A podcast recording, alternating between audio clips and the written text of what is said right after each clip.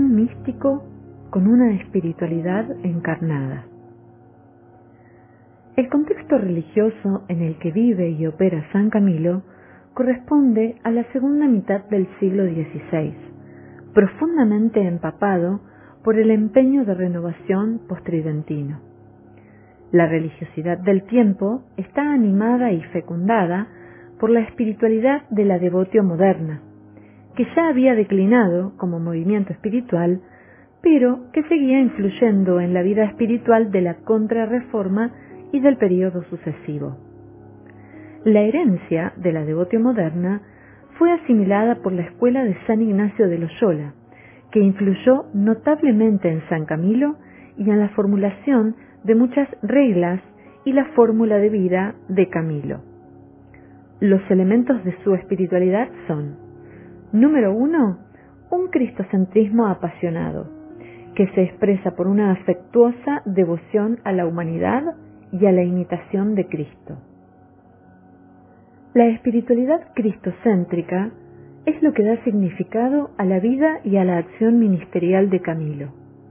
El cristocentrismo de Camilo no es especulativo, sino práctico y vivido. Se expresa en la total imitación de Cristo en su amor por los enfermos.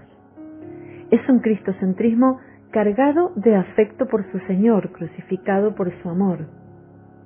En su testamento espiritual se declara dispuesto a todo por amor de mi dulce Jesús. La humanidad de Cristo es el eje central en torno al cual se mueve la espiritualidad camiliana. Esta humanidad de Cristo es alcanzada, amada y servida en la humanidad sufriente de los hermanos enfermos.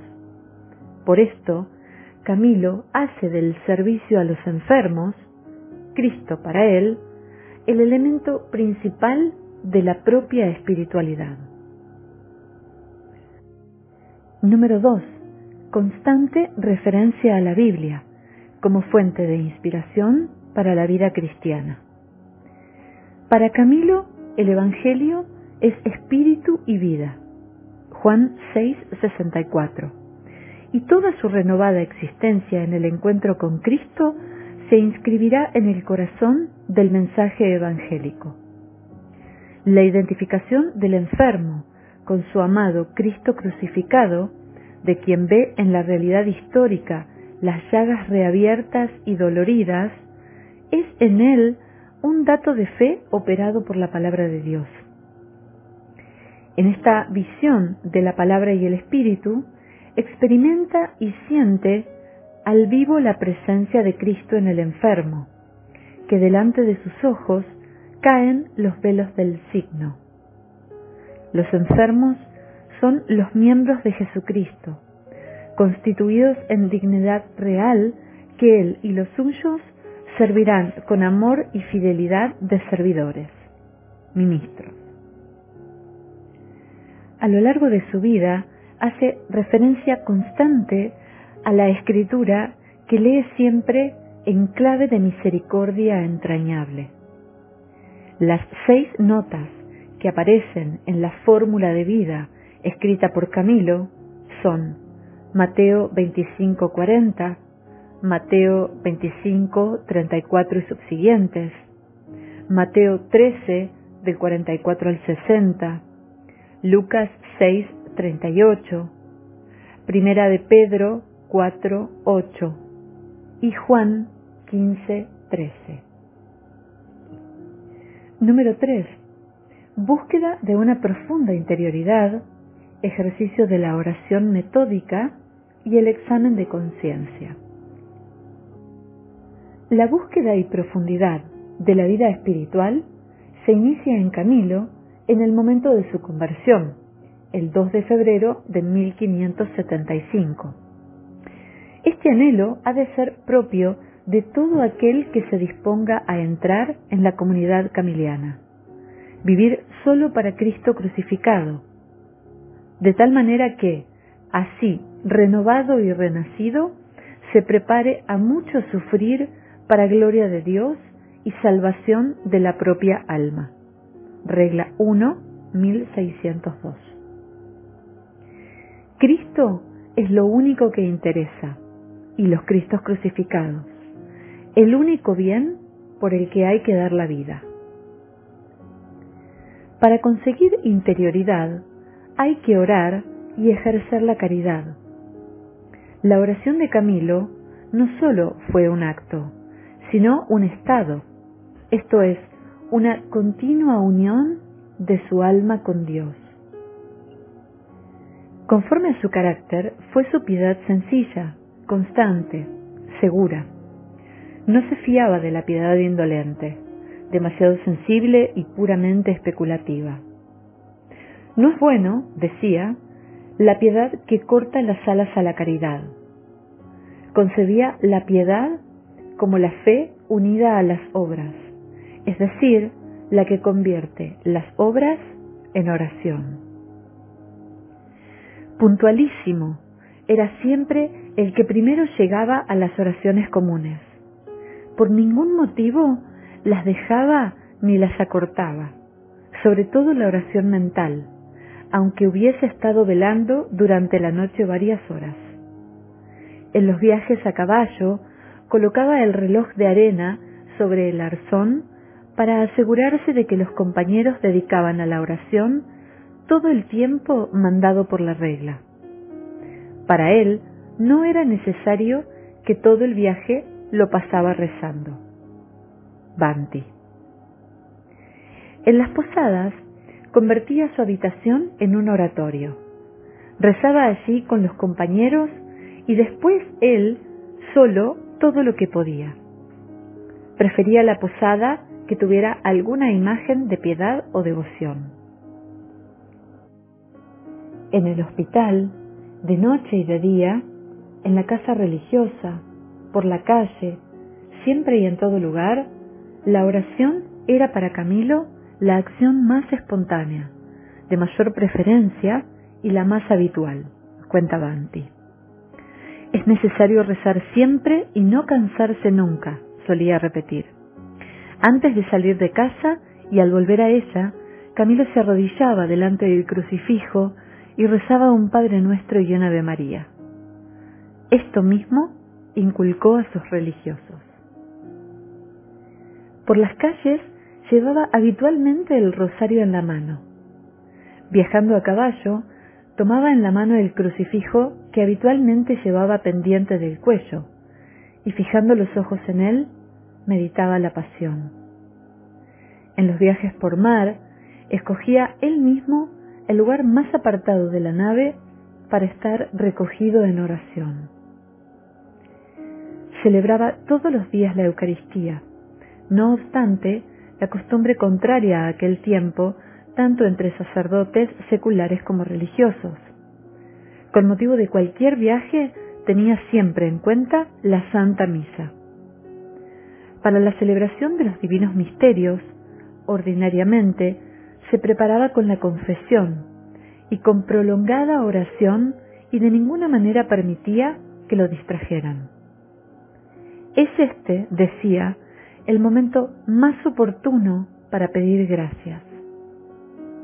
Sobre la duración de la misa, aconsejaba que no debía ser tan larga que no diese devoción, ni tan corta que la quitase.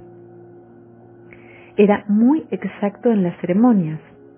Se fijaba en todas las rúbricas, en las indicaciones, en los más mínimos detalles. Solía ser algo escrupuloso. La oración mental era un hecho insustituible, al igual que la confesión semanal. Sumo cuidado ponía Camilo en el rezo del breviario o liturgia de las horas.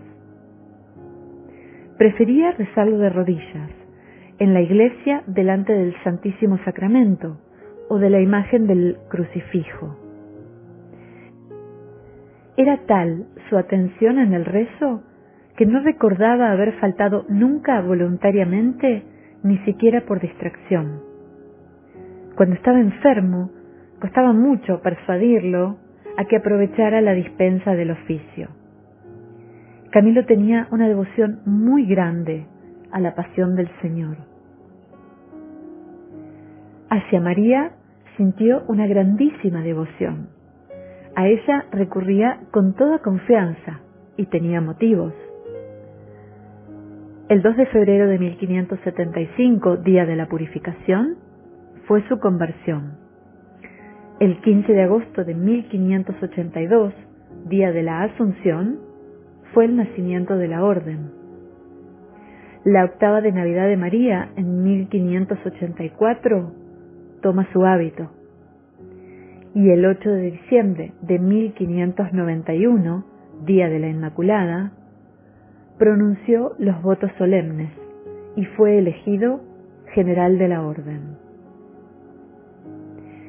El amor sugirió a Camilo infinitos modos de invocarla. Ordenado sacerdote, quiso celebrar su primera misa en el altar de la Virgen. Llevaba y rezaba todos los días, sin excepción, el rosario. Aprendió desde los primeros días de su conversión a rezar el oficio parvo de la Virgen. Probablemente fue de los primeros en inscribirse en la congregación mariana del Colegio Romano de la Compañía de Jesús. Todas las mañanas hacía rezar las letanías de la Virgen. Cuando recomendaba las almas al de los moribundos, invocaba con gran insistencia la protección de la Virgen sobre ellos. Varias veces peregrinó a Loreto María era saludada e invocada como reina de los ministros de los enfermos y salud de los enfermos. Era escrupuloso en el examen de conciencia cotidiano. Era para él un medio perfectísimo de purificación y santidad. Todos los días examinaba minuciosamente la pureza de sus actos y de su conciencia en los continuos viajes, en cuanto les indicaban sus habitaciones. Él y sus compañeros se ponían a recitar el oficio divino, decían las letanías y antes de meterse en la cama, hacían el examen de conciencia como si estuviesen en una de las casas de la orden. Era metódico en la lectura espiritual. Número 4 un severo ascetismo. Ascetismo en sintonía con las corrientes espirituales del tiempo.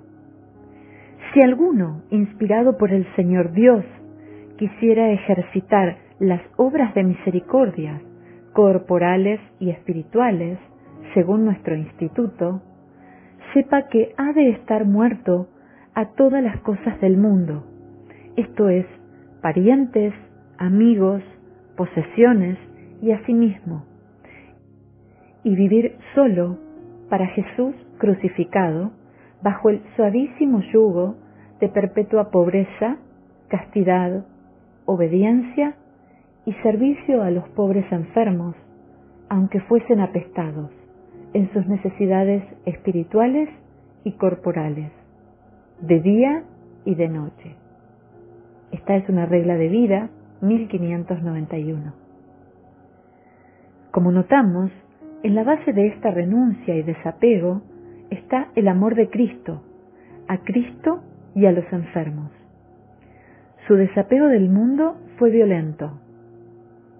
En su conversión exclamaba, no más mundo, no más mundo. Camilo no quiere beber turbio, se repetía a sí mismo y por eso teme hasta la sombra del pecado. En los últimos años de su vida se excusaba de visitar a los cardenales, sus protectores bienhechores, diciendo, no es tiempo de que Camilo se dedique a estas visitas. En relación con su cuerpo, Camilo fue implacable. Con razón afirmaban los que lo conocían que hizo como una degollina de su cuerpo. Repetía en son de aparente compasión. Camilo sirve a este corpachón lo mejor que puede. En realidad, lo peor que podía. Al avanzar en edad, aumentó en él el excesivo amor al trabajo. Mortificó en especial el estómago. La mortificación de la gula es el ABC de la vida espiritual, decía. Era rígido hasta el extremo en la guarda de la virtud. Hermano, si tú haces alguna cosa mala con deleite, el deleite pasa, la maldad queda.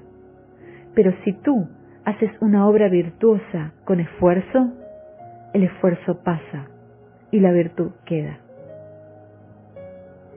Un aspecto llamativo, el ascetismo persistente en la sequedad de espíritu de consolación. Camilo sufrió aquella sequedad de espíritu que parece paralizar la voluntad en práctica del bien.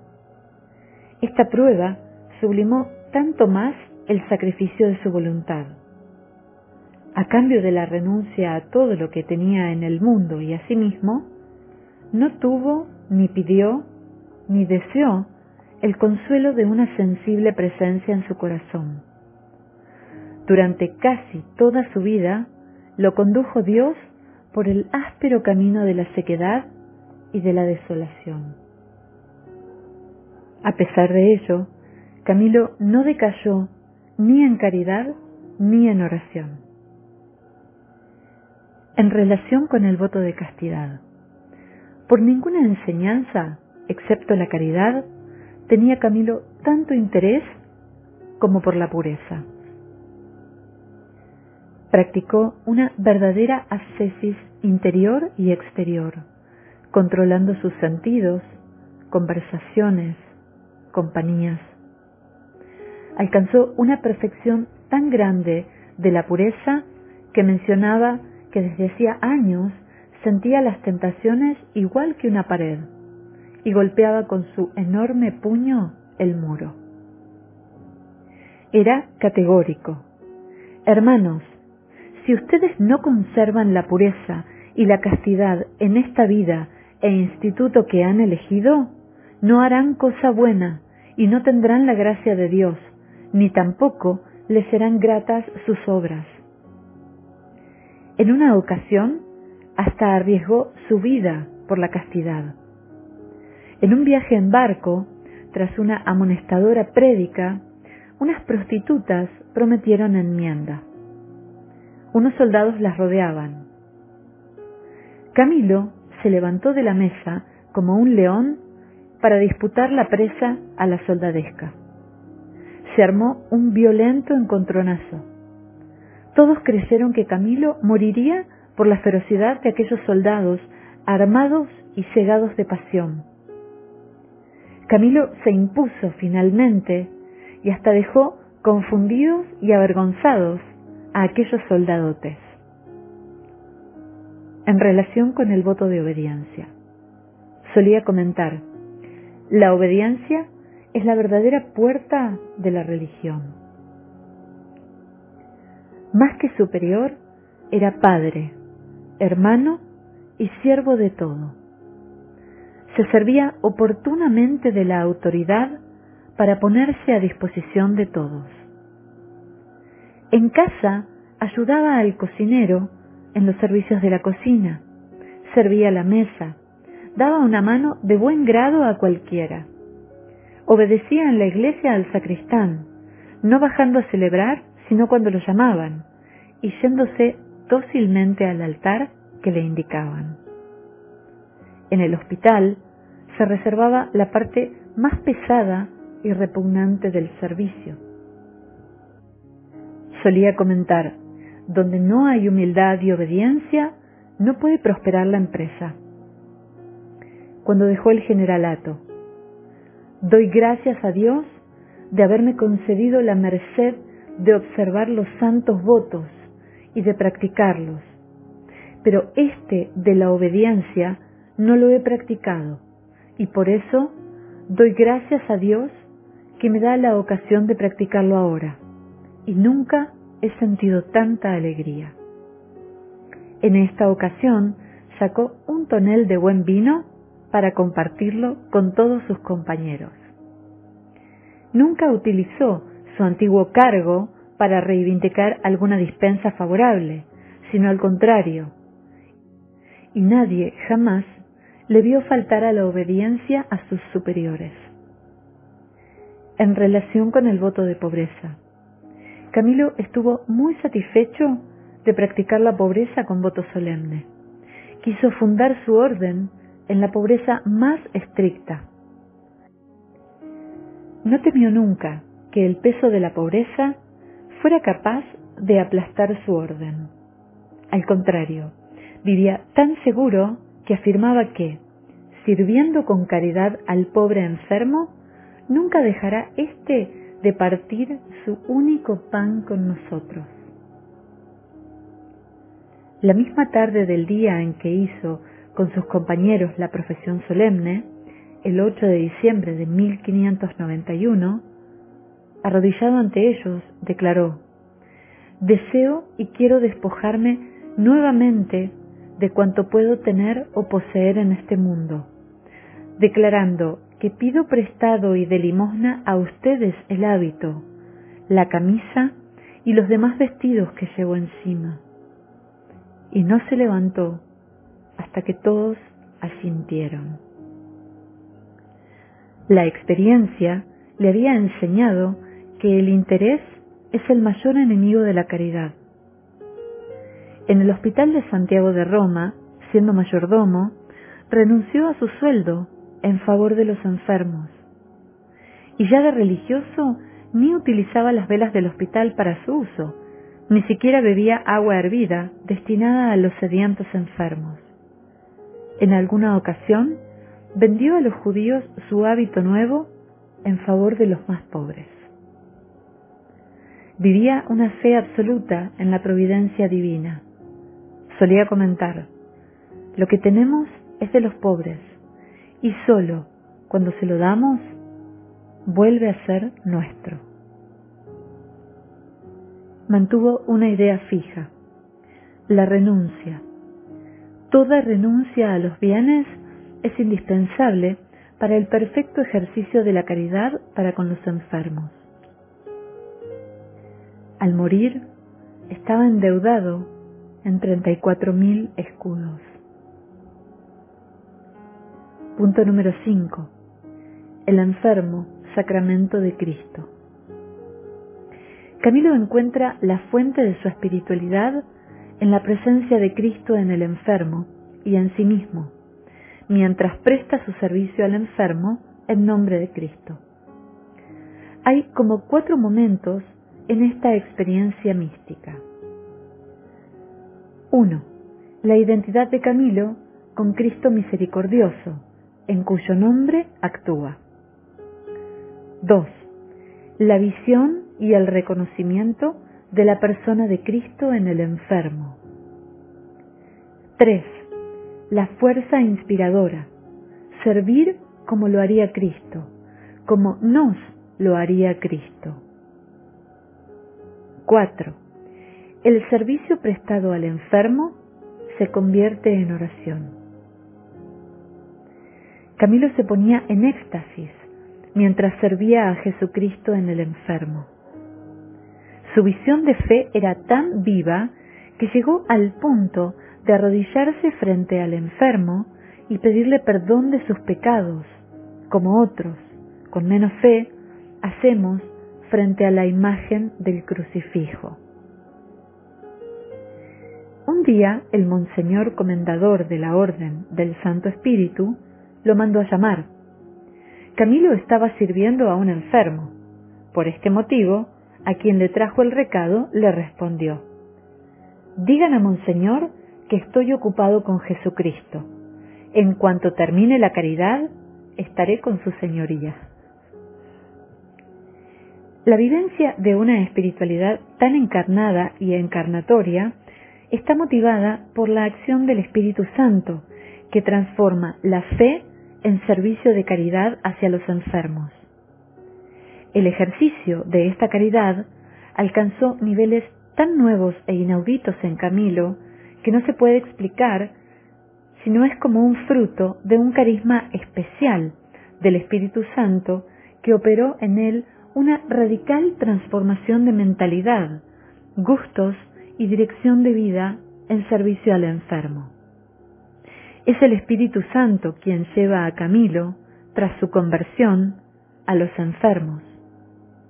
Recordamos que en la primera estadía de Camilo en el hospital, antes de su conversión, siendo enfermo y enfermero, fue expulsado por sinvergüenza. Demuestra que la caridad de Camilo es un don del Espíritu Santo por sus tres características fundamentales. Uno, es realizada por amor de Dios. Dos, nunca pierde de vista a Dios, su único Señor. Y tres, es considerada como un don inmerecido. Esta identificación de Camilo con Cristo es una auténtica acción contemplativa que hace superar la dicotomía alma-cuerpo, acción-contemplación, gracias a la caridad misericordiosa.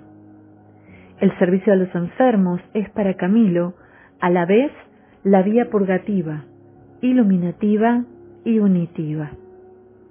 Esta identificación mística exige tiempo y espacio para enraizarse y desarrollarse hasta tomar posesión de toda la persona. Se necesita estar corazón a corazón con el Señor. La palabra, Eucaristía, reconciliación, silencio. En fin, he aquí la síntesis de la espiritualidad de Camilo. Seguir a Jesucristo misericordioso es identificarnos con Él hasta llegar a transformarnos en testigos de su amor. Un amor que se entrega sin considerar sacrificios, ni siquiera la muerte. Refrendada con sus mismas expresiones, activa y dinámica. Más corazón en esas manos, hermanos. Inspirada, no impuesta según el Espíritu Santo le sugiera. Corresponsable en el reino. Recuerden lo dicho por el Señor. Lo que dejaron de hacer con uno de estos más humildes, conmigo dejaron de hacerlo. De afecto tierno. Cada uno pida al Señor que le dé un afecto materno para con su prójimo. De consagración. El enfermo Cristo es mi amo y Señor. De sacrificio, sirvan a todos los enfermos, con la caridad así del alma como del cuerpo, aún con peligro de la propia vida. De servicio, ¿quién me diera cien brazos para poder socorrer a todos estos pobres enfermos? De contemplación encarnada, los enfermos son la pupila y el corazón de Dios. Alegre, nos ha tocado la mejor herencia, la perla de la caridad. Lo que hace el amor misericordioso.